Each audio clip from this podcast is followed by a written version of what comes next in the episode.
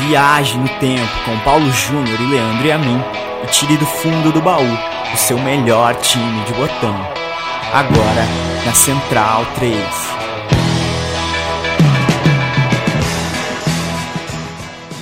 Neto, na sua opinião, quem é o José Ferreira Neto? É meio difícil, né? Quer dizer, difícil. Eu posso sempre falar as coisas que, que realmente vão agradar a mim, né? Meu ego pessoal, né? Quer dizer, eu sou um cara, hum, aparentemente, para as pessoas que me conhecem realmente a fundo, né? um cara simples, é, com humildade também até certo ponto, né? É, eu acho que sou um pouco rebelde, acho que tinha que ter um pouquinho mais de, de paciência, contar até 10 às vezes, né? Um cara bastante feliz.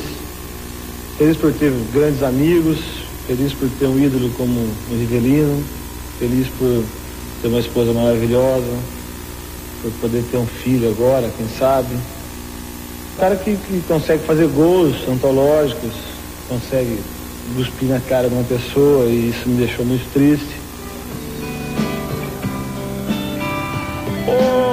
Meu time de botão já deu a já deu a letra. A gente ouviu o Zé Ferreira Neto falando em 1993 ao programa Vale Tudo. Vocês me desculpem o barulho de cabeçote de videocassete, mas eu acho que você também, você deve gostar também de um barulhinho de áudio ruim. É, o Vale Tudo, um programa com dois L's, né? Era um programa nos anos 90 do Luciano do Vale, claro, o Luciano do Vale também tinha dois L's. Era apresentado pelo Elia Júnior na Bandeirantes daquela década e naquele ano. O Neto, meia esquerda, já tinha escrito as melhores páginas da sua história, da sua carreira como jogador de futebol. A gente vai falar sobre ela. Eu sou Leandro a mim, do outro lado da linha, Paulo Júnior. Em tempos de pandemia, a gente ainda não se encontra, mas história a gente conta. Como é que tá tu, Pauleta? Dali Leandro, um abraço para quem acompanha o meu time de botão. Interessante o Neto, porque como a gente vai comentar ao longo do programa, e como imagino eu, quem acompanha a gente há algum tempo já deve saber, a gente já fez um programa sobre o Corinthians de 90, né? Que é a grande história futebolística, né? A grande história de campo da vida do Neto. É o momento que ele comeu a bola. Mas é, acho que isso torna o programa ainda mais interessante, porque as histórias que cercam aquele Corinthians de 90, o início da carreira do Neto, o que ele fez nos anos 80 e o pós-Corinthians, são histórias muito boas e que imagino eu que até alguns corintianos, até alguns fãs do Neto vão se surpreender, vão lembrar ou vão conhecer coisas que nunca tinham ouvido falar. Então, acho que o tom do programa é mais ou menos esse, né? Vamos passar pela grande campanha do Zé Ferreira Neto, um canhoto de talento e de técnica é, absurdas, né? De, de, de, uma precisão no chute e de uma categoria para tratar a bola é, realmente, né? Uma categoria notável, mas falaremos também de episódios menos glamurosos, né? O Neto para além daquele ano de 90 que todo mundo já sabe foi muito especial. E já a gente já se livra da pergunta que alguns devem ter na cabeça nesse momento. Não vamos entrar em detalhes sobre o Neto pós 2000, o Neto há mais de 20 anos. Para muita gente, o Neto é comentarista de futebol, mas gente que não viu o Neto jogar conhece o Neto da televisão. Ele está no mundo do, do, do, comentário, da apresentação esportiva há 20 anos. A gente não vai entrar é, nesse mérito, não vai fazer, é, é, não vai detalhar né, essa carreira. É a carreira do jogador. Eu me recordo muito bem é, da primeira vez que o Neto apresentou um programa. Eu, eu, não sei porque isso ficou na minha cabeça. que Ele jogava conversa fora com o Datena. Era uma coisa, 15, 20 minutos por dia jogando conversa fora. Era, um, era uma espécie de um programa de transição, né? Que tinha entre uma programação e outra ali da TV Bandeirantes. E um dia o Datena brigou com alguém, saiu da TV, faltou, alguma coisa assim, e sobrou a bucha pro Neto. E é engraçado, eu me lembro do Neto totalmente sem jeito, sem graça, é, sem o traquejo ali para apresentar um programa, igual eu em 2013 aqui na Central 3, não tinha traquejo nenhum para apresentar um programa também. É que nunca ouviram a gente em 2008, né? é, o nosso então. primeiro podcast é lá em 2008, ali era ruim, hein? Ali era, ali era embaçado, hein? E eu me recordo de eu indo lá no fundo do CDMS, o Centro de Memória do Samba Paulistano, onde não tinha barulho, para falar por telefone com você. Mas uma é... coisa você carrega de 2008, que é a sua característica de já começar o programa tendo pensado alguma coisa para falar. Isso já tem lá em 2008. É fato. É fato. É a liçãozinha de casa, né, que a gente faz aqui. Tenho certeza que o Neto também faz na sua nova e atual carreira, carreira de comentarista da bola. Vamos falar do Neto claro. jogador então, o camisa 10 de tantas cores. Ele jogou nos, é um dos raríssimos, né, que jogou nos quatro de São Paulo, nos quatro maiores, né, São Paulo, Palmeiras, Santos e Corinthians. Ele começou como ponta esquerda, ele vestia a camisa 11. Ele é de Santo Antônio de Posse, região ali perto de Campinas. É, e jogou, primeiro time dele, a camisa 11 do União Pocense. Jogava, se não me engano, Paulisteca, terceira divisão estadual, alguma coisa assim. Passou depois é, por um time também da região, o time que depois viraria o Mojimirim, né? Mas que é também a, ali pertinho. Já perdi um busão Mojimirim Campinas, viu? E sem o busão Mojimirim Campinas eu não pegava o Campinas São Paulo. Tive que dormir em Mojimirim, com chuva é, meia molhada, um inferno. Foi um dos piores dias da minha vida. É, nada contra Mojimirim, claro, mas é, eu precisava ir para casa. O Neto chegou no Guarani depois disso, União Pocense, depois jogou num clube de Mojimirim, comprado por um por uma promessa ali, por um não é um dinheiro, né? Foi comprado pelo alojamento. A Ponte Preta, que era o, o, outro time que queria o seu, seu futebol e teve o futebol do Neto por um tempo, quando ele tinha 11 anos, não podia dar alojamento, o Guarani podia. O Guarani deu alojamento, deu passagem de ônibus para ele visitar a família em Santo Antônio de Posse. Teve um jantar de confraternização em Campinas com diretores dos dois clubes e ele foi na miúda conversar com os bugrinos, falou: "Ó, a Ponte Preta não me dá alojamento. Vocês me dão? O Guarani falou: dou. Então começava a vida do Neto no Guarani. Lá ele se firmou como meia esquerda e depois se tornaria o quinto maior artilheiro do clube campineiro. Não é pouca coisa, era um meia é, bem goleador o Neto. E os anos 80 no Guarani foram espetaculares, né? A gente já falou disso aqui também. O Neto era um moleque meio protegido pelo clube nesse contexto, meio mimado até um cara que todo mundo ali botava muita fé e que cuidava com carinho, e ele conseguiu devolver toda essa atenção com gols, com assistências. A partir de 83, o Neto começa a atuar dos 16 para os 17 anos, né? Quando o mundo do futebol passou a vê-lo para valer, quem acompanhava a base já sabia que tinha um canhotinho bom de bola. Ali, naquele momento, ele começa a aparecer um pouco mais nos campeonatos de cima. Personalidade, tempero forte, ele sempre teve, né? E gostava de uma bagunça, a bagunça do dia a dia, da concentração ali. Na base do Guarani, inclusive, ele chegou a ser expulso após, enfim, foi no mercado, aí roubou um chocolate, uma coisa assim, né? Um, um desses pequenos furtos de moleque. O Thunderbird, no seu podcast aqui na Central 3, sempre pergunta, né? Você já roubou no mercado? É uma pergunta que, é, enfim, é, o dono do mercado foi no clube, né? E falou: ó, o Rato Branco, o apelido do Neto na infância era Rato Branco, hein? Veja você. É, contou e aí o Guarani chegou a expulsá-lo, depois voltou atrás.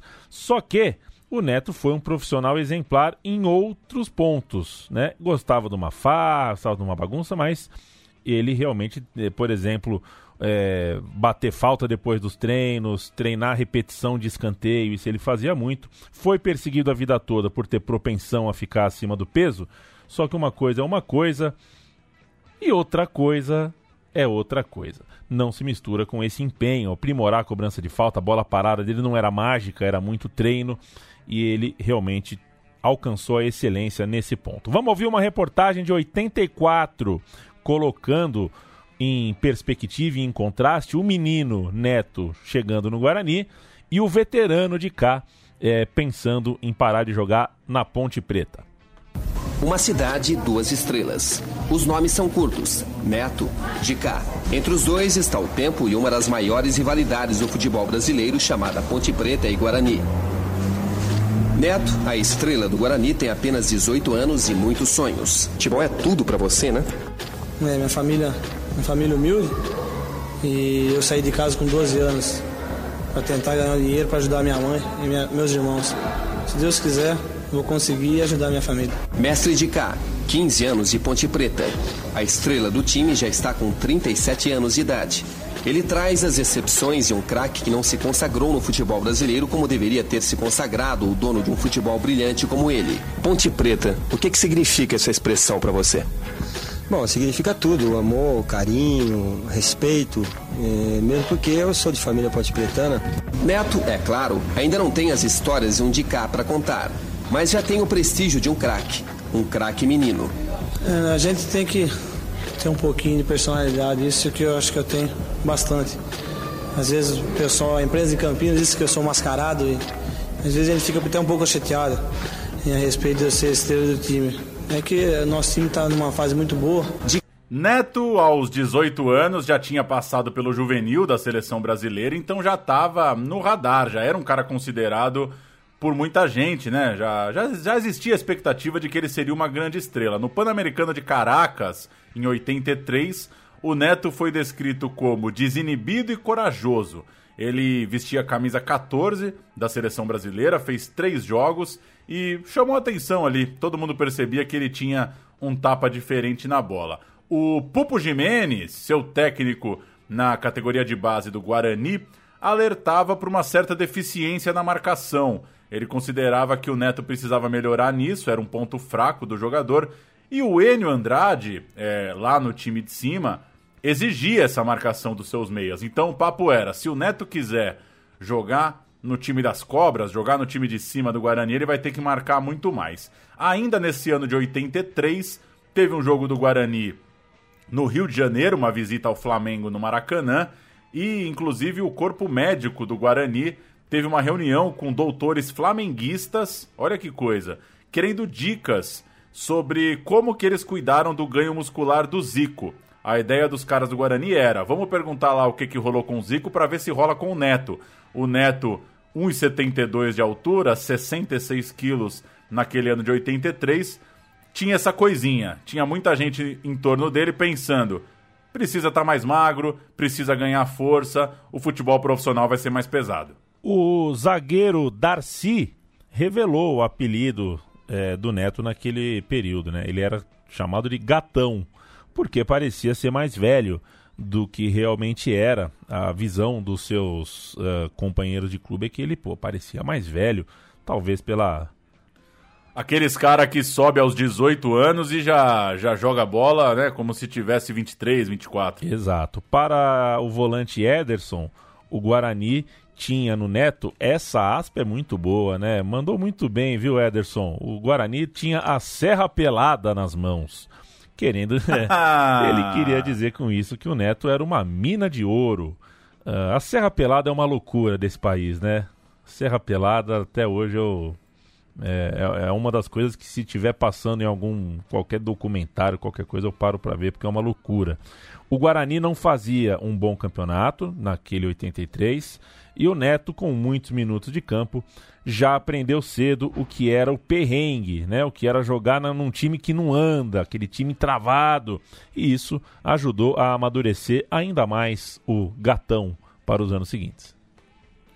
Chegamos já em 85 para dar um exemplo dessa situação. O Neto já com um contrato melhor, o Guarani também com um time um pouco mais encorpado, e ele já estava em qualquer guia de campeonato, qualquer avaliação do time, você já vai achar o Neto como um jogador de destaque. Era o homem das bolas paradas, era a referência no meio de campo, era o grande garçom do time que tinha o atacante Edmar, e essa dupla, Edmar e Neto, trazia ali uma, uma faísca, né, uma coisa de reviver Zenon e Careca. Era uma ideia de, pô, quem sabe o Guarani não encorpa de novo uma grande dupla. Vale lembrar que o Guarani em 86 voltaria a ser protagonista de grandes jogos. A final de 86, Guarani São Paulo com Careca, ídolo do, do, do Guarani do outro lado. É, é, um jogo bastante especial na história do Guarani, né? Um empate, inclusive na prorrogação, uma das grandes finais da história do brasileiro. Mas é, não, não estranhe aqui a história, porque muita gente já vai se lembrar não tem Neto. O Neto tá nessa história de 85, mas o grande Guarani de 86 não tem o nosso personagem de hoje. E não tem o Neto, porque o Neto foi parar no Bangu, história pouco lembrada, né? É, já era um sinal dos seus problemas. Ele teve dificuldade com acerto com a cartolada do, do Guarani, né? Ele queria ser mais valorizado, receber mais dinheiro, sempre foi um sempre teve algum probleminha ali. E em dezembro de 85 a revista Placar é, classificou o Neto como o gordinho genial e até comparou o dito cujo ao Puscas. É, para você ver como o peso já era uma questão. Você acha que gordinho genial é um elogio? Ou pega mal pro cara? Ah, eu acho que em 85 pega bem. Hoje, hoje, é, hoje bem, seria né? outra coisa. Hoje não tem condição, é. né? É, hoje a gente tem um outro, é, um outro rito, né? O, o peso, enfim, foi uma constante sempre nas análises dedicadas ao Neto. E chegou em 85, o Neto a ser inclusive afastado pelo Lorissandre, técnico do Guarani, para Sir, Sir Lorissandre para voltar ao peso ideal. A matéria da placar cita é, que ele batia 60 escanteios e 150 faltas após os treinos todos os dias. É, e, enfim, mais uma constante na vida dele. Né? A matéria cornetou a participação é, do Neto com, quando o time não não não não estava com a bola, né? O Neto realmente é, é, era contribuía pouco na marcação, fechava pouco espaço, acompanhava pouco o volante, enfim, não queria saber dessas coisas. É, seja como for, a profecia da revista em dezembro de 85 não se concretizou, mudou demais em 86 porque o Neto no segundo semestre partiu para Bangu, o Bangu de Diego Tintim, para jogar naquele clube é, que fez uma oferta é, maior em dinheiro do que a oferta do Corinthians. Ele, então, em 86, rejeitou o Corinthians para jogar por empréstimo no Bangu. E aí a cagada, né? No fim ele não jogou nem no Bangu de 85, nem no Guarani de 86, né? Esse Bangu era vice-campeão brasileiro, foi mal na Libertadores, investiu no Mauro Galvão, veja só, e também no Neto. Neto chegava por empréstimo ele diz que foi um tempo pouco profissional no Rio de Janeiro, que a noite pegou forte, que foi pra farra mesmo, que aproveitou a night carioca e quando terminou o empréstimo, o Bangu não tinha dinheiro para comprá-lo, o Neto era um cara valorizado e o clima no Guarani também não estava muito bom, né? Que os caras queriam assim o Neto de volta. Então, em 87, chegou a hora de pisar num grande da capital paulista em 13 de dezembro de 85, inclusive, o Neto fala sobre o Palmeiras. Imagina o Jorginho batendo escanteio de um lado e eu de outro. Ninguém ia aguentar. Já é uma. Uma, uma piscadela, né? Uma brincadeirinha ali. É, pois é, com o Jorginho, que é. É o principal jogador, né, dos anos ruins do Palmeiras ali nos anos 80. O Neto pegou o gancho do Jorginho, que também pegava bem na bola. É, apesar do Palmeiras ter vivido uma fase muito ruim, o Jorginho era um jogador muito bom tecnicamente. Ou seja, é, o Neto, de certa forma, parecia que em algum momento ia chegar em algum dos grandes da capital paulista. Ironias da narrativa, né? Quando a gente olha tantos anos depois, né? Ele rejeitou o Corinthians para jogar no Bangu, deu uma piscadela, fez um, deu uma flertada com o Palmeiras e, e foi jogar no São Paulo. Tudo isso antes de ser o xodó da Fiel. 1987, São Paulo Futebol Clube. Por empréstimo, o Neto chegou ao tricolor do Morumbi. Era uma chance de se afirmar de novo na carreira, provando algo fora do ninho, né? Sempre importante, né? Você é, provar alguma coisa ali fora do seu lugar de conforto. Ele sabia muito bem que no, no Guarani ele era mimado, ele era protegido, foi jogar no São Paulo e chegou uh, num lugar de linha dura ali. A passagem pelo Bangu foi sem sal e na reunião com os cartolas do São Paulo, Juvenal Juvencio, inclusive, é, dentro da, da sala, ele ouviu dos cartolas do São Paulo, né? A gente sabe tudo sobre você. E dizem que você é vagabundo, bêbado e irresponsável. Isso é texto do Ari Aguiar, do monstro Ari Aguiar não, Ari Borges, do monstro Ari Borges. É, essa aspa foi ele que colheu na época. Queremos saber se você vai continuar igual.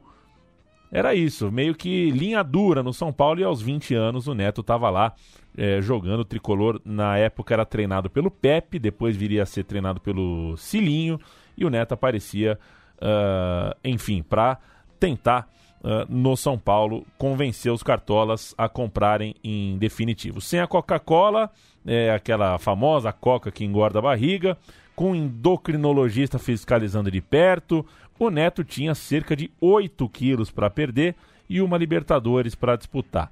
Da Libertadores a gente sobe som, um gol olímpico contra o Chile, marcado pelo Neto. uma botella. Y miren ustedes, gol olímpico de Neto. A la tercera la vencida, gol olímpico de Neto.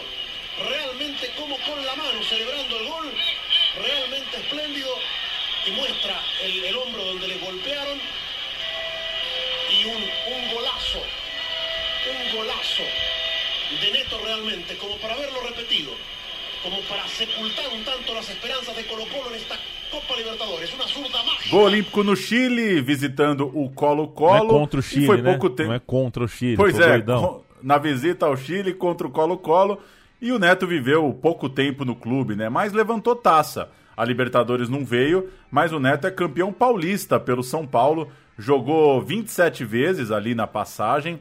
E só retomando o que você traz da, da aspa da diretoria, né, pro Neto, com 20 anos, você chegar num time e já ouvir, dizem que você é vagabundo. é vagabundo, bêbado e irresponsável. eu acho que não é o melhor jeito. Quer dizer, palpite meu, né? Não é o melhor uhum. jeito de você motivar ou dar as boas-vindas pro seu meia esquerda. Mas enfim, Neto campeão paulista pelo São Paulo na semifinal, vitória sobre o Palmeiras. O Neto faz um gol de falta, que é um piruzaço do Zete. Vamos ouvir. Neto na bola para a cobrança da falta, vai chegando na boca da botija e está autorizado. Limpa, cima da gorduchinha, Neto direto pro gol. Passou, Piruzato, gol!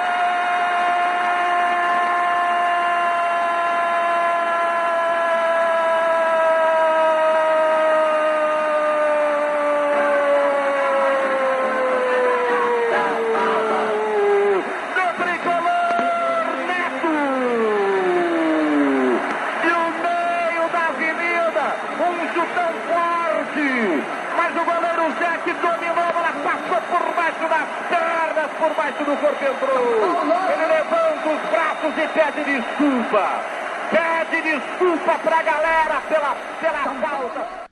Um gol que de certa forma muda muita coisa na trajetória futura do futebol, né? É, talvez sem, sem esse peru o Zete não virasse o ídolo do São Paulo, né? Porque talvez ficasse no Palmeiras por mais tempo. Dá para fazer um monte de leitura sobre isso, mas talvez tenha sido o grande peru da carreira do excepcional uh, Zete. Afinal. Luciano Vitione, um fotógrafo lá do ABC Paulista, garante que só ele tem a foto do peru. Aquela foto de trás do gol é dele. É, eu nunca entrei nos arquivos, né, é, pra, pra confirmar, mas eu acredito nele, porque na época do filme, né? Quando um fotógrafo pegava o, o momento é, era, de, era de se comemorar, né? Sim. né? E ele sempre contava essa história nas redações. O peru do Zete, a foto é minha. O peru do Zete, a foto é minha. Tá lá, é só dar um Google aí.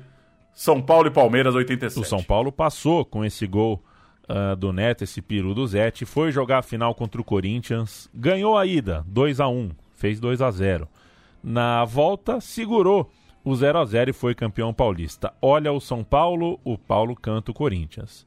Gilmar Rinaldi, na época, Gilmar. Zé Teodoro, Adilson, Dario Pereira, que no São Paulo foi de meia para zagueiro, e Nelsinho. Bernardo, Silas e Pita. Miller, que é isso? Lê e Edivaldo, depois Neto. O Neto entrou no lugar do Edivaldo, técnico Cilinho Timaço. Valdir Pérez, Edson Mauro Jatobá e Dida, Birubiru, Eduardo, depois Marcos Roberto e Everton, Jorginho, Edmar e João Paulo, o técnico era o Formiga. O São Paulo, então, campeão pra cima desse O Edson, o famoso Edson Abobrão, né? A gente nunca pode pois deixar é. de usar esse aposto. E o encontro do Neto com o Edmar, né? Eles eram parceiros no Guarani. Nessa final tava um de cada lado, Edmar no Corinthians, Neto no São Paulo e o Neto voltou Pro Bugre, Paulo Sérgio da Silva Júnior. Em 88 acabou o empréstimo, ele não foi comprado, o São Paulo não se convenceu de que valeria a pena gastar a nota. E é, no fim de 87, antes dele voltar mesmo para o Guarani, chegou a ter um lero-lero com o futebol suíço.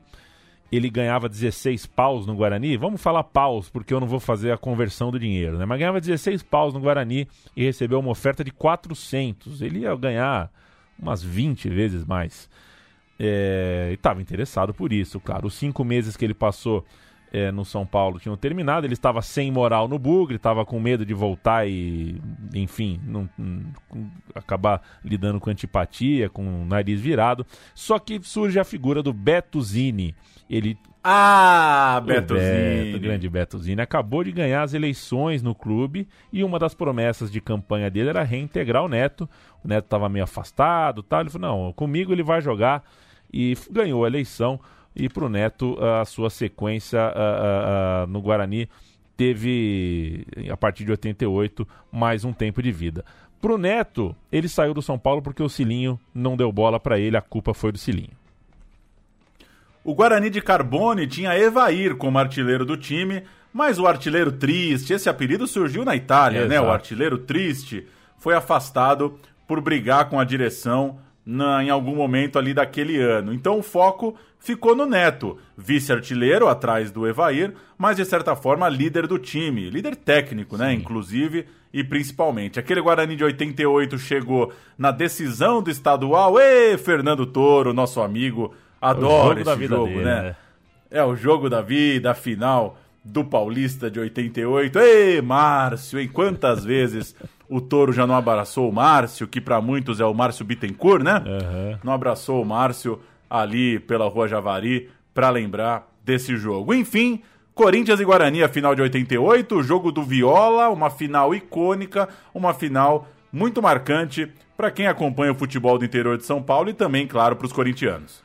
O Corinthians jogou com Ronaldo, Edson Abobrão, Marcelo Digian, Denilson e Dida. Birubiru, João Paulo e Márcio. Viola, Everton e Paulinho Carioca. Entraram Paulinho Gaúcho, Wilson Mano, técnico Jair Pereira.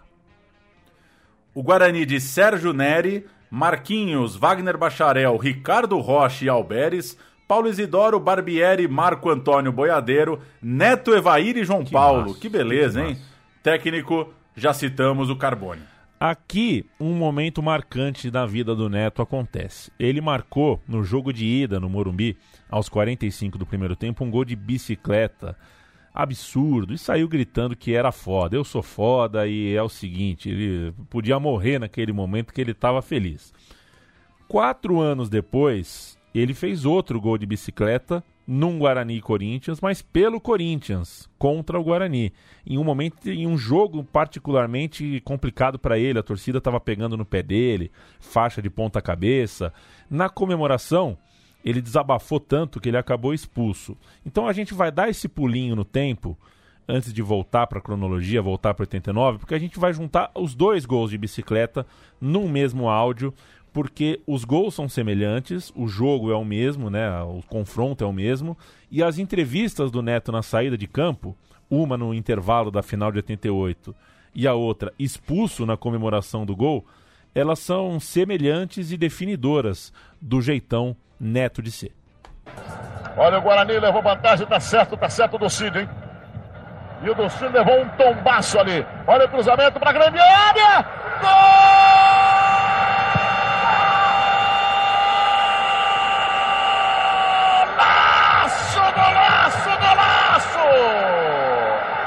Gênio! Gênio! Que bicicleta neto para o Guarani! Um gol para todo mundo ir embora!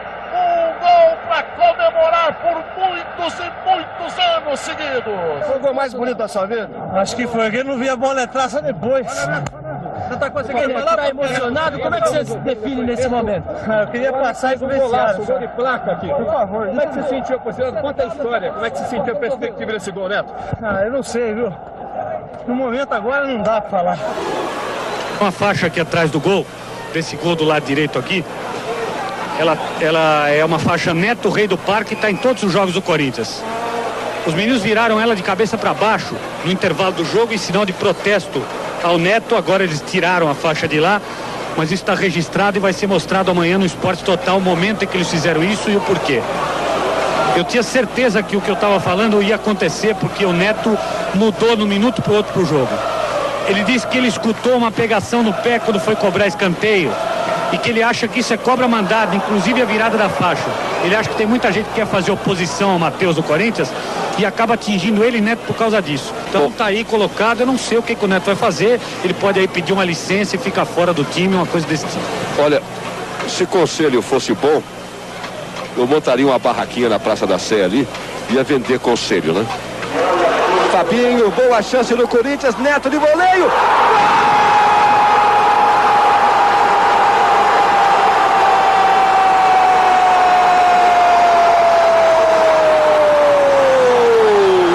Neto! E veja o Neto expulso de campo, porque tirou a camisa, mostrou para o banco do Corinthians após assinalar um golaço de empate do Você virou a camisa ao contrário agora. O que, que, que aconteceu, Neto? Fala aí. Pô, os caras estão me xingando. Você viu um gol mais bonito isso aí? Neto, sendo de você eu já vi mais bonito, mas o gol é mais bonito da rodada dos últimos, dos últimos jogos. Bicicleta, pô. Quer dizer, na hora. O que, é que você poderia dizer pra galera? Nada, nada. Golão, fiz hein, o gol, fiz o gol. Por que, é que você tirou a camisa? Não sei, hora eu pensei Olha o nisso. Neto, Marcial. Tirou a camisa e ele expulsou, hein, Eu rapaz? já tinha pensado nisso na volta, né? Não. Não, não, de fazer o gol eu pensei isso. Não, não, não, de, de fazer o gol e tirar a camisa pra ser Ah, expulso. não, não. Porque Esqueceu? eu tinha perdido um gol antes. Mas antes de perder o gol, eu já vi que eu ia sair. Ah, você escutou pelo alto-falante. Tem para falante. Quer dizer, você sobra uma bola na frente do goleiro pra você. Já sabendo que você vai sair, automaticamente você já tá morto. Ainda chutei boa, forte. Mas eu tenho certeza que eu ia fazer o gol. 1989, chegamos no Palmeiras. A impermanência no Guarani era uma constante para muita gente formada ali. Era um time que rodava muito, era muita gente sendo né, revelado, um celeiro de fato. Claro que vários desses conquistaram né, títulos importantes, tiveram boas campanhas, mas é um clube também formador, né? Logo acaba negociando seus atletas. E em 89, o Neto foi defender o Palmeiras. O time do Emerson Leão estava num ótimo ano, brigava para sair de uma fila que já durava mais de uma década, mas para o Neto as coisas não estavam assim tão bem. O Leão escalava o Neto meio fora de posição, jogava de ponta esquerda, muito aberto, porque o camisa 10 era o Edu. O Leão confiava muito no Edu e o Edu tinha também muita moral no Palmeiras, não dava para o Neto ocupar aquele lugar. Esses jogos fora de posição para o Neto começaram a gerar um burburinho, é, um papo também de que o Leão queria que o Neto se aprimorasse tecnicamente, conseguisse jogar numa posição nova, enfim, rolou um desgaste, né? A, a essa altura dos acontecimentos, acho que quem nos ouve já tem uma ideia do que, que é uma, uma briga de personalidades Leão e Neto, né? Imagina Leão escalando o Neto num lugar que ele não queria e também, de certa forma, deixando no ar que o Neto precisava render, a coisa se desgastou logo. A gente vai ouvir um momento curioso. É, derby, Corinthians contra Palmeiras. O Neto faz gol pelo Palmeiras. Na comemoração, provoca a torcida corintiana e na entrevista após o jogo também. Levantou lá pro Neto, a cabeçada e o gol! Gol de Neto! Jogada toda construída por Edu. Foi perfeita a bola. E o Neto vai correndo lá junto à torcida do Corinthians. Nas arquibancadas, né? Nas numeradas tem muito palmeirense por ali. 46 minutos do primeiro tempo. Neto, qual é a emoção de fazer explodir a torcida desse jeito? A emoção, de um lado, é o Palmeiras vibrando, e do outro é o silêncio deles. Eu sempre faço gol contra eles. A corda arrebentou em julho. O Palmeiras estava num tempo de fila, tal, então não tinha paciência com quase nada. E foi o que aconteceu nesse caso, né? Leão, Leão bancou, a torcida não, não a torcida não, não, reclamou. Enfim, o Neto foi parar no Corinthians, rolou a famosa troca uh, que o Palmeiras uh, ofereceu, o Corinthians aceitou, né? O Palmeiras deu o Neto e o Denis, de quem a torcida tinha ódio. E o Corinthians, em troca, cedeu o Ribamar, que era muito contestado no Corinthians, e o Dida, que era um lateral importante, um lateral de seleção, né, que se arrependeu publicamente depois porque trocou o Corinthians, que estava mais acertadinho, pelo Palmeiras, que era uma, uma barca de, de, de pessoas uh, fora da casinha ali. Mais tarde, outro fato curioso aconteceu. O Neto era um dos alvos da, da Parmalat, né? A Parmalat, quando chegou no Palmeiras em 92, queria o Neto. Queria o, o, o Neto que jogava no Corinthians. E olha que, enfim, né? É, é, a proposta, a Parmalat ouviu muita, muito pouco a palavra não nessa época, quando chegou no futebol brasileiro. Mas o Neto falou não para o Palmeiras, ficou no Corinthians. A gente vai ouvir o próprio Neto falando sobre isso. Quando a Parmalat, eu fui, quase que eu fui para o Palmeiras na Parmalat, ah. com o presidente, que o Jean, o, Jean... o, o loiro. Lizende, eu não lembro. Lu, é, eu esqueci o nome. Eu fui lá para acertar com ele. Ah. Vou, a primeira vez que eu vou falar isso aí. Nunca tinha falado. Eu fui lá e ele queria me contratar para Parmalat. você não foi, senão ia ser nós dois. Não, mas não tem problema. e aí eu, eu, não, eu não quis sair do Corinthians. Eu não quis sair do Corinthians. Foi eu e Osmar Santos. Osmar Santos me levou lá. Eu e Osmar Santos me levou lá no escritório dele. Era um loiro, grandão. Eu esqueci, é, eu esqueci o nome dele. Vê o nome do, do, presidente que era da Parmalat que tomava conta aqui, por favor. Eu fui lá. E aí ele me fez a proposta, eu sei o que, tá ali coisa. Ah, falei, não, mas não... aí eu fui embora. Falei assim, eu não quero sair do Corinthians. Quero ficar no Corinthians. Não quis ir. Não quis ir. Já era campeão não, brasileiro. Não quis voltar pro é, Palmeiras. Já era campeão isso, isso ele foi, quis isso foi que ano? Eles, eles queriam me tirar do, do, do, do Corinthians. Que ano foi? Que foi em 92 para 93. 93 é. é. Meado de 92 para 93. Meio do ano, assim, mais ou menos. Ah. Né? Aí, Jean, alguma coisa, não, eu, pô, me tratou super bem. Falei, ah, ah, me fez uma proposta irrecusável. Eu não fui, eu não saí do Corinthians. Aí o Corinthians me deu uma facada nas costas quando o Mário Sérgio, que está no céu, e outros estavam no Corinthians que me tiraram do Corinthians. Quando veio o Rivaldo, veio o Leto, veio os caras. Grandes jogos, grandes conquistas. A cereja do bolo.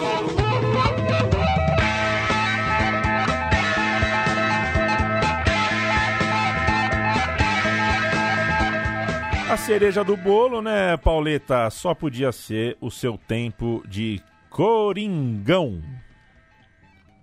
Pois é, como eu disse no começo, a gente não vai detalhar exatamente a campanha do Brasileirão de 90, até porque ela já foi contada num programa Meu Time de Botão aqui, inclusive com a presença do nosso amigo, narrador Marcelo Duó, que, que inclusive contou que aquela, aquela época, né, ouvindo rádio, é o que o fez se tornar narrador, né? Depoimento Exato. muito legal do Marcelo.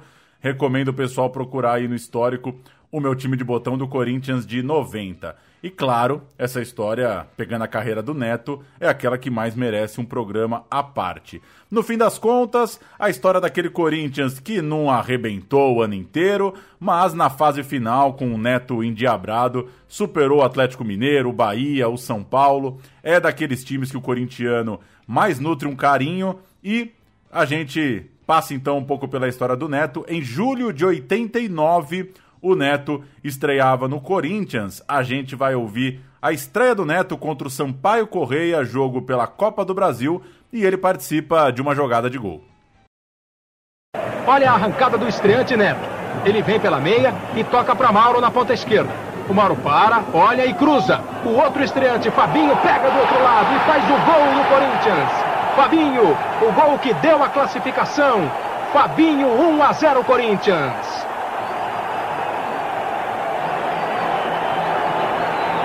E aí o Neto saiu para a entrada do Risa. Foi a estreia do novo camisa 10 do Corinthians. Uma estreia regular para um jogador sem entrosamento.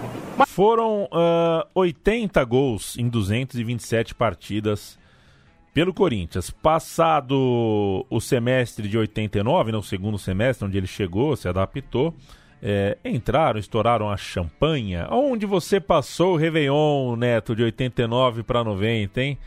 Tem algum palpite, Paulo? Acho que em Itanhaém, né? Itanhaém. Que coisa, que coisa. Não sei onde o Neto pode ter passado o Réveillon. É... Erechim, Erechim é a cidade que, A que- fake, né? que o Milton Isso. Neves coloca o Neto o tempo todo. Tem Erechim, é. Enfim, chegou 1990 e era um ano de duas, dois eventos marcantes para sua biografia. Uma delas, a Copa do Mundo, é, que ainda que ele não tenha jogado, faz parte da biografia porque levantou num debate na época e um debate que perdura até hoje sobre a injustiça ou não do Neto não estar entre os convocados. Neto tinha que ter ido ou não tinha? Essa é uma pergunta eterna do nosso futebol.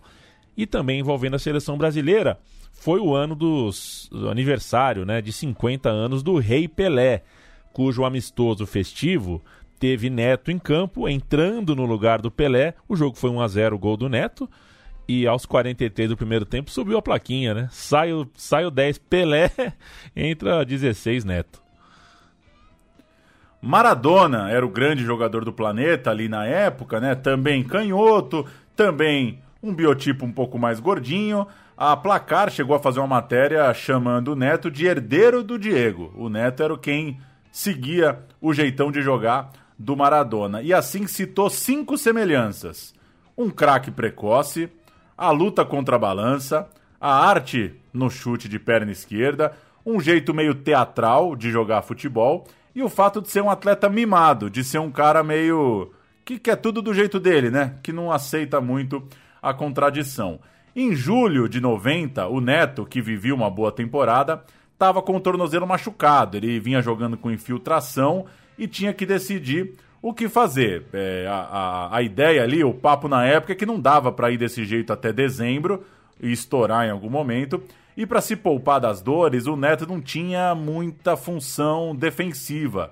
O que para ele tava ótimo, né? O cara curtia jogar no ataque, curtia criar, curtia pegar as bolas paradas e no fim das contas essa questão física aliviou um pouco para ele sem a bola. No fim, o Paulistão teve a famosa final caipira, mas a campanha do Corinthians foi boa, foi decente, ainda que quase o time tenha perdido o Neto nesse meio tempo. Não, o, o- Neto nesse meio tempo esteve muito próximo, isso foi em agosto, por aí, um pouquinho depois da Copa, né, de assinar com o Lecce da Itália. Vejam vocês que loucura que seria se a gente não tivesse o Neto no Coringão e o Neto tivesse jogando no Lecce da Itália. Desde março rolou essa negociação, tava um lenga-lenga, o Vicente Matheus negociava, pedia mais dinheiro. O Vicente Matheus estava esperando a Copa do Mundo. Porque a Copa do Mundo, na- né, o Neto convocado, o Neto ia se valorizar e aí teria mais mercado, dava para ele conseguir mais dinheiro. Só que o Neto não foi para a Copa e aí o seu valor de mercado caiu. Só que depois do fracasso da seleção, o Pelé afirmou publi- publicamente que ele, Rei Pelé, teria levado o Neto. E aí o, o futebol, o mercado do, do- do Neto cresceu de novo, o valor dele é, cresceu novamente. E foi. Ainda que depois o Pelé tenha se, se né, ficado famoso pelas previsões horríveis, Exato. né? Pelos, pelos vacilos nas previsões. Apostou na Colômbia, disse que um time africano seria campeão do mundo, né? É Isso. isso? Até, até o fim do século, né? Isso. Acho que ele não fez as contas, porque nisso faltava umas três, quatro Copas pra acabar o século. Não dava tempo, né? Mesmo que você fosse otimista, não dava tempo. Mas enfim, nessa aí fazia sentido, né? Muita gente acredita que faltou o Neto.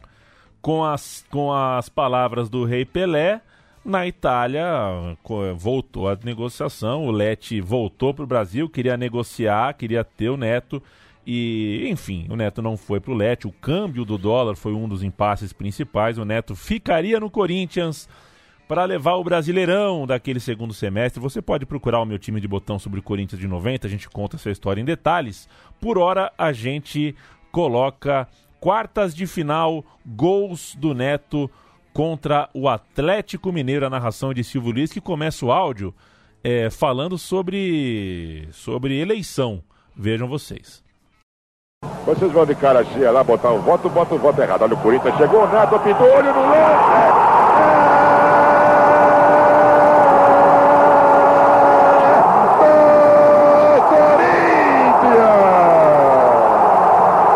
Confira comigo no replay.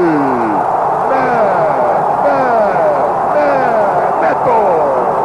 É dele a Rodinei se metendo pelo meio, vem Tupã fechando também, acompanhando a jogada. Tupã, olho no lance.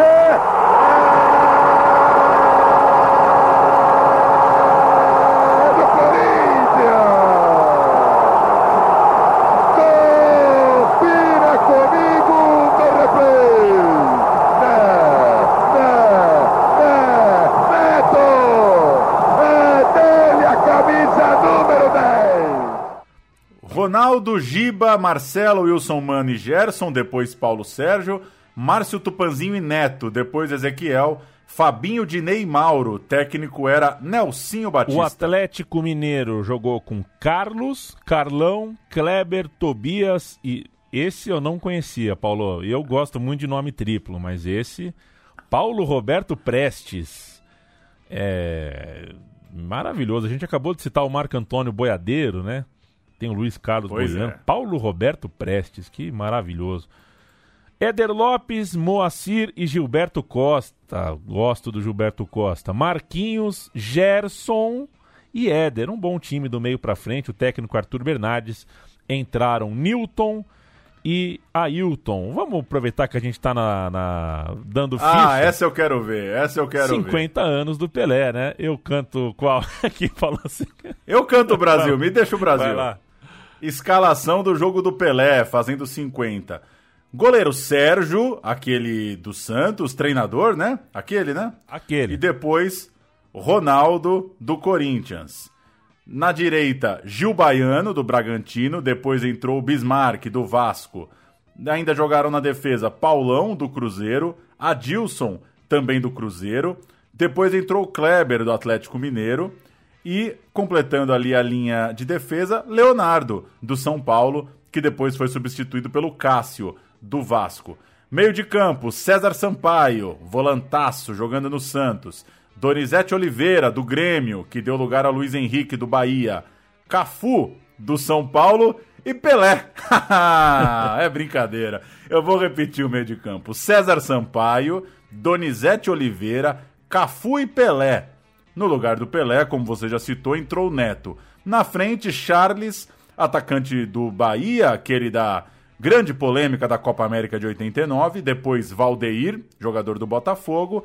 E Rinaldo, jogador do Fluminense, fechando o ataque, que foi substituído pelo Careca Bianchese, jogador do Palmeiras. O técnico era o rei de Roma, Paulo Roberto Falcão. A seleção do resto do mundo jogou com Goicoechea, argentino. Regular. Preutome entrou no lugar. Bom. Depois entrou o Nocono. Sem nota. E depois o Iguita. Sem nota. Não tem condição, quatro goleiros num jogo. Não tem condição. É, lateral direito jogou o Clijsters, da Bélgica. E o Regular. De Camarões. Sem nota. Na zaga, Júlio César, do Brasil. Bom. Ruggeri, da Argentina.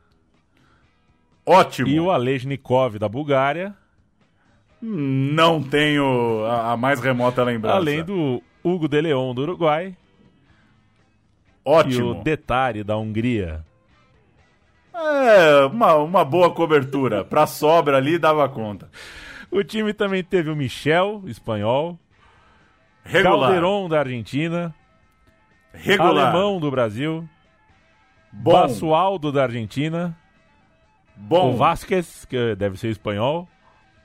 Regular. Jorge Raj, da Romênia. Craque. O neto deles, né? O Raj era o neto deles. Ah, Gordinho e tal.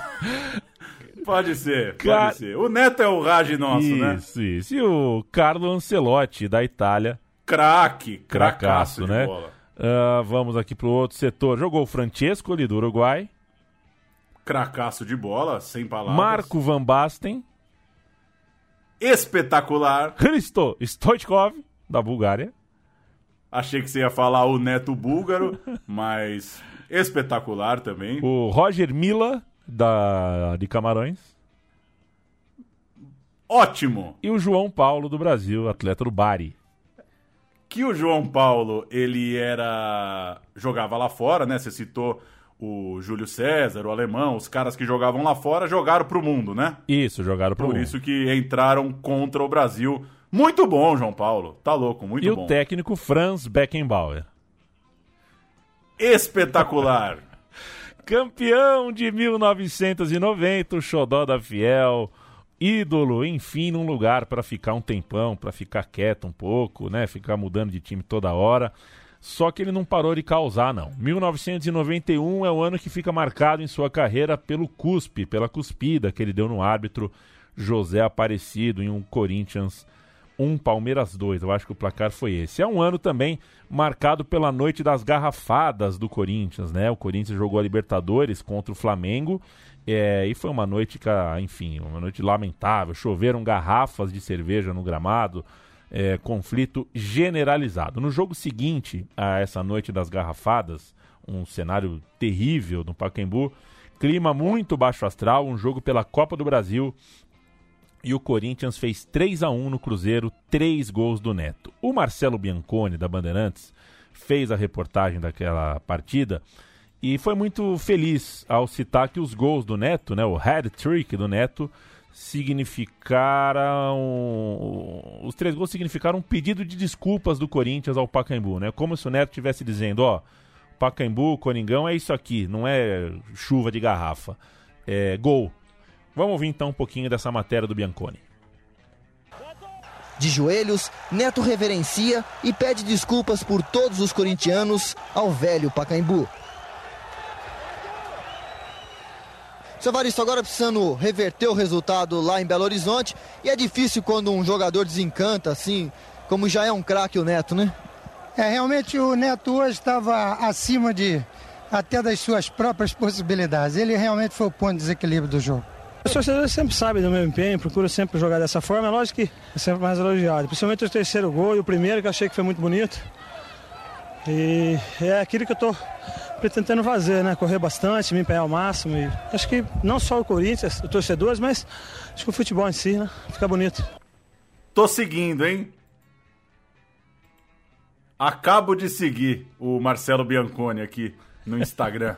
Vou seguir o Marcelo Bianconi. Que lembrança, Que hein? lembrança. Dali Bianconi. A estadia de Neto no Ah, Corinthians Paulo, durou você, até Você mil... me desculpa, Ah, Paulo, só pra dizer, né? A gente ouviu Claro. o Evaristo de Macedo também falando além do Neto. Falou o Evaristo que falou, Claro. pô, o Neto jogou muito tal. Boa. A estadia de Neto no Corinthians durou até 93. Ele perdeu a final do estadual daquele ano. O Mário Sérgio assumiu o time na vaga de Nelsinho Batista. E o Neto, que estava numa fase especialmente difícil nessa coisa da briga contra o peso, não se deu bem com o novo treinador, acabou fechando seu ciclo no clube. O momento mais mágico do clube que ele tanto ama e que ele é tão identificado tinha passado, assim como tinha passado também sua chance na seleção, né? Vale lembrar que o Falcão em 91 apostou no Neto, mas a Copa América daquele ano não deu certo, ele saiu do time outra vez. O Neto depois chegou a ser convocado pelo Parreira em 93, mas também não conseguiu ter sequência com a amarelinha. No fim das contas, seu principal momento com a seleção acaba sendo, além, claro, do amistoso da, da festa pro Pelé que a gente citou aqui, a medalha de prata na Olimpíada, né? O Neto tá naquela turma da Olimpíada de 88, uma Olimpíada que ainda tinha um formato muito diferente do que a gente conhece hoje, né? É, e tinha. E acabou, de certa forma, revelando jogadores importantes para a seleção brasileira. A gente vai cantar o time aí, vai dar para lembrar aquele Brasil Olímpico de 88. A União Soviética. É sua? A União Soviética é sua? Karim, Ketashvili, Yarovenko, Gorlukovic e o bonde Losev na lateral esquerda. Kuznetsov, Dobrovolski, Mikhailichenko e Tataroshuk. O Liuti fazia o ataque, era o pêndulo ali, e o Narbekovas era o pivôzão, o homem-gol, né? Narbekovas, que na União Soviética era conhecido como Narbegol. Entraram o Skliarov e o Savichev, o técnico Anatoly Bichovets. O Brasil de Carlos Alberto Silva, Tafarel, Luiz Carlos, André Cruz, Aloysio e Jorginho, Andrade, Milton, Neto e Careca, Bebeto e Romário entrou o Edmar, entrou também o João Paulo no segundo tempo e no fim das contas o Neto teve uma saída para um destino inusitado. É, a gente falou um pouquinho do destaque na seleção, voltamos para aquele ano de 93, deixando o Corinthians. O Neto vai jogar no Milionários e começava de certa forma. Aí eu vou fazer aquele aposto maravilhoso, né, Leandro? Com todo o respeito ao Milionários, começava ali um certo declínio É. na carreira do Neto, né? Se três anos antes o Pelé estava falando em Copa do Mundo, sair para o futebol colombiano não era ali um, um passo à frente na carreira. Vamos ouvir é, o off do Mauro Naves, né? Uma nota do Mauro Naves sobre a saída do Neto. Uma saída inusitada, né? Um cara sair de um gigante brasileiro para um time da Colômbia não era e ainda não é muito comum. ídolo do time desde Sócrates, está deixando o Parque São Jorge para jogar na Colômbia. Neto sempre foi um craque rebelde. Onde passou, criou polêmica. O Corinthians sempre teve torcida inflamada, que ama e odeia com a mesma intensidade. Neto era menino de família, daquelas propensas a engordar até quando não come. Essa união inexplicavelmente deu certo. Foram altos e baixos no relacionamento, com os altos ficando próximos da perfeição. Em 90, os belos gols de Neto transformaram o Corinthians no melhor do Brasil. Já a derrota para o Palmeiras na decisão do Paulistão deste ano marcou o fim do casamento. Depois de quase quatro anos de união, Neto e o Corinthians fazem uma separação amigável. Neto fica com a glória de ter sido artilheiro do time campeão brasileiro de 90. O Corinthians fica com este troféu, que Neto ajudou a conquistar com seus chutes certeiros e que é a maior glória do clube. Foi um bom negócio para o Corinthians, porque o Corinthians recebe, recebe livre a importância de 700 mil dólares. O contrato na Colômbia é de um ano. O sonho de Neto é usar o Milionários como trampolim para mergulhar de cabeça no futebol europeu. Esse sim, milionário. Um abraço pro Nauro Naves, mas eh, rezo todo dia para nunca ser chamado na minha profissão de presidente. É, o dia... E nem ter um temaki, né? Com seu Nem nome. ter um temaki, evidentemente. Não tem cabimento, não tem cabimento, né? É. Não tem cabimento. Você já comeu temaki, Mauro Naves? Ou só não? Não, né? imagina, não dá, né? Não dá para você. Eu não tenho humor, eu não tenho humor pra isso, pra olhar pro olhar para lata do garçom e falar: "Me vê um temaki Mauro Naves". Eu não tenho, é cara de pau O demais. Neto tá na Colômbia, o Neto não foi tão feliz na Colômbia porque não dava. A gente vai já subir um, um, um sonzinho aqui com uma expulsão do Neto, o recuaram pro goleiro, o Neto foi, deu um pontapé no goleiro, deu um carrinho no goleiro, absurdo, foi expulso. E também, claro, onde, por onde ele passou, ele fez gol de falta. Então vamos ouvir um gol de falta do Neto. La pelota fue al fondo y debió valer ese tanto del cuadro Atlético Nacional. También hubo error de Neto, vino a caminar 30 metros para meterle un zapatazo a Castañeda y se ganó la tarjeta roja dejando a Millonarios con 10. Con bola quieta un solo gol. Lo consiguió el brasilero Neto, el primero y único de Millonarios en el partido que igualó 1-1 frente al cuadro Atlético Nacional. Después se hizo expulsar ingenuamente. A passagem do Neto pela Colômbia durou só 10 partidas. O clube chegou a dar calote, não pagou, não pagou nem ele nem o Corinthians. O país, né? A Colômbia estava num momento delicadíssimo de conflitos civis. O Neto não viveu um bom tempo lá futebolisticamente, voltou para o Brasil. E o seu próximo clube seria o Atlético Mineiro. Perguntei para um amigo nosso, Paulo Atleticano, o que, que ele lembra do Neto. A resposta foi desastre. É, não foi bem. O Neto não foi bem no Atlético Mineiro, não deixou saudades. Em BH, ele fazia parte do, da chamada Selegalo, né? Que isso é a maior zica do futebol, Total, né? Total, é Selegalo. Seletimão. Selegalo. É tudo É cagada. tudo cagado. Ele estava junto com o Renato Gaúcho naquele time, o Renato Gaúcho pré-Fluminense, né? O Renato Gaúcho já jogando com a fitinha na cabeça, mas antes daquela super passagem de 9-5 pelo Flu. Acabou jogando até nos aspirantes do Atlético Mineiro em determinado momento. Tamanha foi a, a- a participação, enfim, insuficiente dele no time de cima. Então, 1994 eh, não foi bom no Galo, mas tinha uma nova chance. Segundo semestre, o Neto assinou com o Santos Futebol Clube da cidade de Santos. Morria uma grana pra usar a bombeta do porcão? Nossa. Ou, ou você acha que era só, Só churras avontes? só na permuta. Só na permuta. Ô, Renato Gaúcho, usa a vida inteira essa porra desse boné. E aí você come aqui, sei lá, vitalício. Cara, loucura, churrascaria né, cara? vitalícia pra um jogador de bola não dá, não. É bom.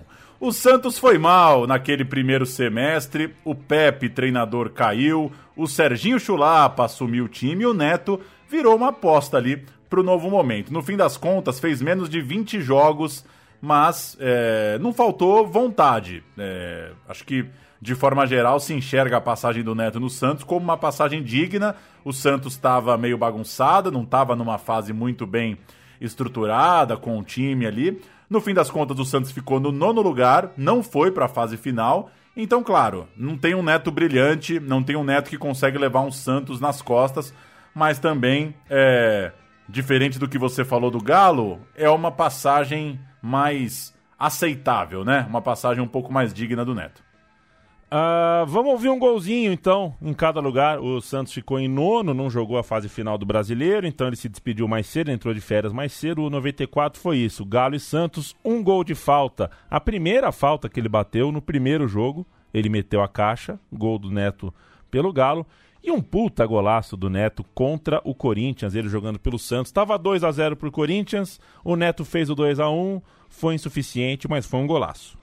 Para a entrada do Neto e a falta em cima dele. É a primeira falta que o Neto vai cobrar no Galo. Fazendo a sua estreia hoje no time atleticano. Prepara-se o Neto. Perna esquerda de gancho.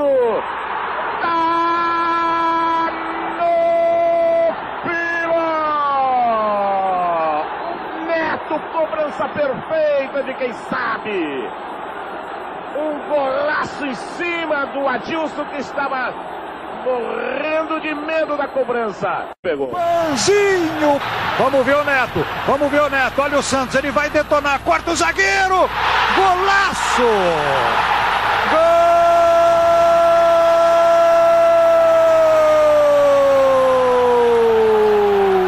Um golaço, um golão do Neto no Pacaembu.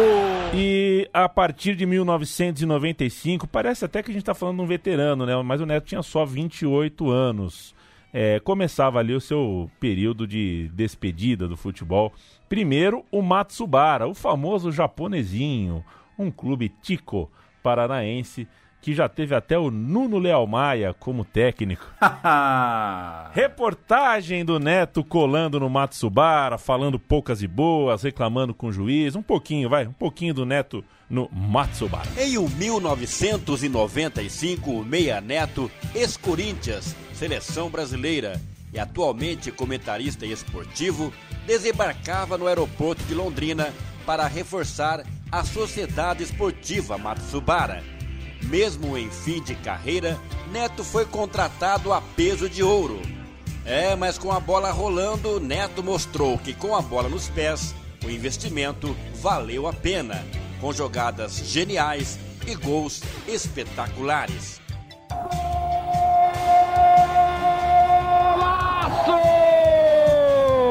Golaço de Neto, ele encobre o goleiro aos 46 minutos do segundo tempo e faz o segundo do Matsubara. Neto, que se envolveu em polêmicas ao longo da carreira, aqui não foi diferente. Com a língua afiada, não poupava ninguém. Olha, sete meses, cara. Aqui com disposição, treina meio-dia, no sol, cara, suor. Um vagabundo desse vindo dar um pênalti. De saco cheio estamos nós aqui, né? Escutar conversa mole do pessoal de Curitiba, que eles só falam merda. Em 95, o Matsubara ficou em terceiro lugar no Paranaense e marcou a despedida de Neto como jogador de futebol. Você citou essa coisa da idade e é uma coisa muito marcante mesmo, né? Na carreira do Neto. O Neto é de 66, então o ano que ele arrebenta ali, o segundo semestre de 90, ele tá fazendo 24, né? E passa muito rápido, né? É muito pouco, né? 28 anos já tá jogando num time é, de outro patamar no futebol brasileiro. Depois ele ainda passou de novo pelo Guarani, passou pelo Corinthians, participou de campanhas não muito boas, né, ruins nas equipes de seu coração, jogou também no Araçatuba, jogou no Lousano Paulista, né, no que depois viraria Et Jundiaí, virou na passagem do Neto, né? Inclusive, acho que ele pega essa ele pega aí a transição, né? Onde ele teve aquela coisa do, do recorde dos 11 escanteios seguidos. Que loucura, né? E eu até assistindo um pouco, lendo um texto aqui escrito pelo Neto, um pouco antes do programa, ele diz que essa passagem em Jundiaí, de certa forma, é, foi o que recuperou a vontade dele de jogar bola. Ele considera que na reta final da carreira aí é a mais relevante. Deu um pulo na Venezuela e de lá voltou decidido a não jogar mais bola. O Neto, como eu disse agora, é de 66 e ali em, né, na, na virada do século, né, já estava ali sendo diretor do Guarani, ainda com 30 e poucos anos. Hoje, nem precisa dizer, é um dono de um horário nobre aí, da hora, né, uma hora do almoço na TV aberta, toca um debate esportivo, né, com suas variações e tal, mas já está aí há praticamente 20 anos, né, desde a da virada do século, desde essa fase que ele vai largando o futebol, que ele passa pelo clube, passa um pouquinho e ele se consolida no fim das contas como um apresentador de televisão e muitíssimo assistido, né? E, e que pauta o debate, né? É, do jeito dele ali, mas que tem uma repercussão gigantesca, né? O, o, personagem que ele conseguiu criar é muito grande, né? E pro bem ou pro mal, tudo que o Neto fala rende e chega no jogador, né? Que é uma característica do Neto. A, a corneta dele chega na concentração, chega no vestiário. Não, não são poucas as histórias de jogadores incomodados com as críticas do craque Neto.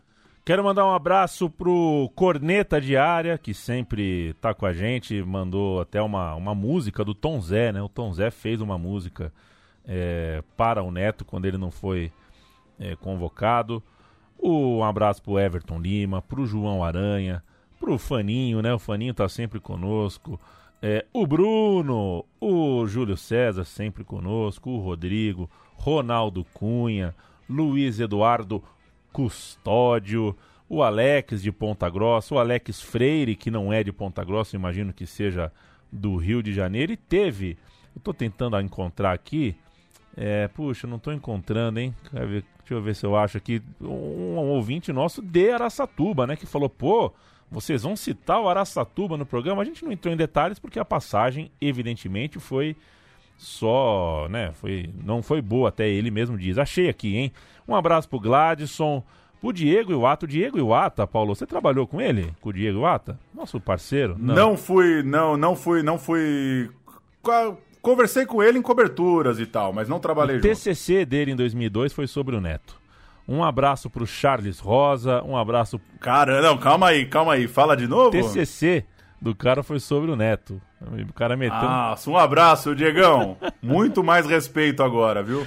Aumentou o respeito. Um abraço pro Bernardo Piloto, uh, pro Léo. Uh, achei aqui, o Felipe Ferreira. Um grande abraço, Felipe Ferreira de Araçatuba. Uh, Neto deixou poucas saudades por aqui. Encontrei-o uma vez e não pude deixar de cornetá-lo. E ele levou numa boa, brincou, detalhou os bastidores dele da vinda para cá. Estes bastidores ficam para uma outra edição, Felipe Ferreira. Um meu time de botão de 40 minutos. Dossiê Neto no Araçatuba. Por hora chegou a nossa hora, Pauleta. É, valeu. Eu vi o Neto, eu vi o Neto jogar é, não peguei o começo no Guarani, né? O Neto na minha cabeça foi o Neto a partir do, do, do Corinthians ali, o, me, o, mesmo Neto no Palmeiras de 89, que são as minhas primeiras memórias de bola. Não consigo lembrar muito bem, mas uh, acho que é isso. Acho que deu para retratar. É, problemas de disciplina não tiram uh, o mérito de ser um cara que treinava muito a sua especialidade problemas de temperamento não tiravam dele o mérito de ser um cara muito decisivo em grandes partidas, um cara que gostava de jogo grande. É, e, enfim, um personagem, como todo bom personagem, com contrastes e contradições bem interessantes. Muito bom, valeu, Valeu. Leandro. Boa sugestão do ouvinte, bom recorte para falar do Neto em situações talvez menos lembradas, né? A identificação dele com o título de 90 é muito grande, né? É muito grande, né? Não, não são tantos os caras que são tão marcados por uma campanha, né? E o Neto, dá para falar que apesar do, do bom futebol no Guarani também, ficou muito marcado pelaquela campanha, mas as histórias cercando essa campanha são muito boas. E é isso. Seguimos tocando o barco, à distância, do jeito que dá, três vezes por mês. Meu time de botão vibra no seu mobile. E vamos que vamos, vamos tocando o barco. Agradecer quem manda mensagem sugerindo coisa. A gente, de alguma forma, vai anotando, vai atravessando umas ideias nossas e vai tentando cumprir alguns pedidos que chegam e que tá no nosso Uma alcance. última coisa, Paulo Júnior. Você já meteu a comemoração do Neto num gramado delícia, assim? Ah, o. o a- eu, eu não tenho. Assim, duas coisas. Primeiro, que eu joguei pouquíssimas vezes num gramado delícia. É, comparativamente com os não gramados não delícias. E segundo, que eu tenho medo, né? Eu sou todo quebrado, né? Eu tenho medo de não levantar mais ou de me machucar na comemoração. Você já meteu aquele, aquele carrinho? É, eu acho doido, né? O- É. Na Inglaterra fazem muito, né? Na Inglaterra. o- É, tem um mistério. o- Manda um abraço pro Gustavo Franceschini, que tem a tese de que tem uma grama lá que é diferente, né? Que no Brasil não dá pra fazer aquilo. Então, dizem que ele, o cara rega mirando a bandeirinha de escanteio. Ele rega na direção do deslize. Então o teu joelho pega a- O fluxo. O, o mato. Pega o fluxo do mato, não é contra mato, entendeu? Mas sei lá, eu não, eu não tenho É. coragem, não. Eu não tenho coragem. O Neto mas na- boa lembrança, boa o lembrança. Neto no estádio do Atlético Paranaense hoje, comemorar o gol, ia sair sem joelho. Ah, Pois é, pois é, não, não tá muito fácil. Até isso, copiamos mal. Valeu, gente! Um grande abraço, Valeu. um grande beijo, cuidem-se e acreditem na ciência.